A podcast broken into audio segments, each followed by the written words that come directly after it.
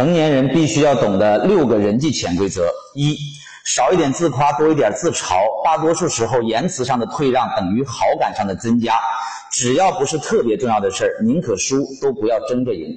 与任何人交谈，首要考虑的不是对方的对错，而是对方的面子。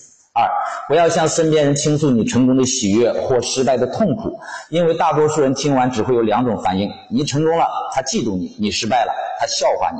不要企图让别人理解你，因为世人只看结果，不看过程。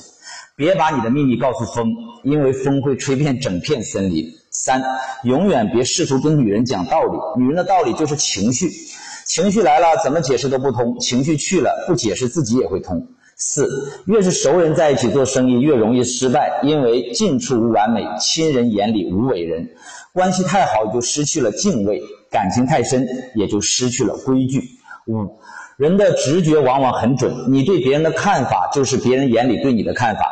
人人背后皆说人，人人背后被人说，所以别在乎别人如何看你。努力的目的不是让所有人都爱上你，而是为了让爱你的人更爱你。骂你的人越多，代表爱你的人越多。比如榴莲。六，在观察自己的生活时，人们总是会缩小自己的幸福，扩大自己的痛苦，所以多数人都是不幸福的。最后呢，总结两句话：人生就是装三分痴呆防死，留七分正经谋生。关注我，给你实在干货。拜拜。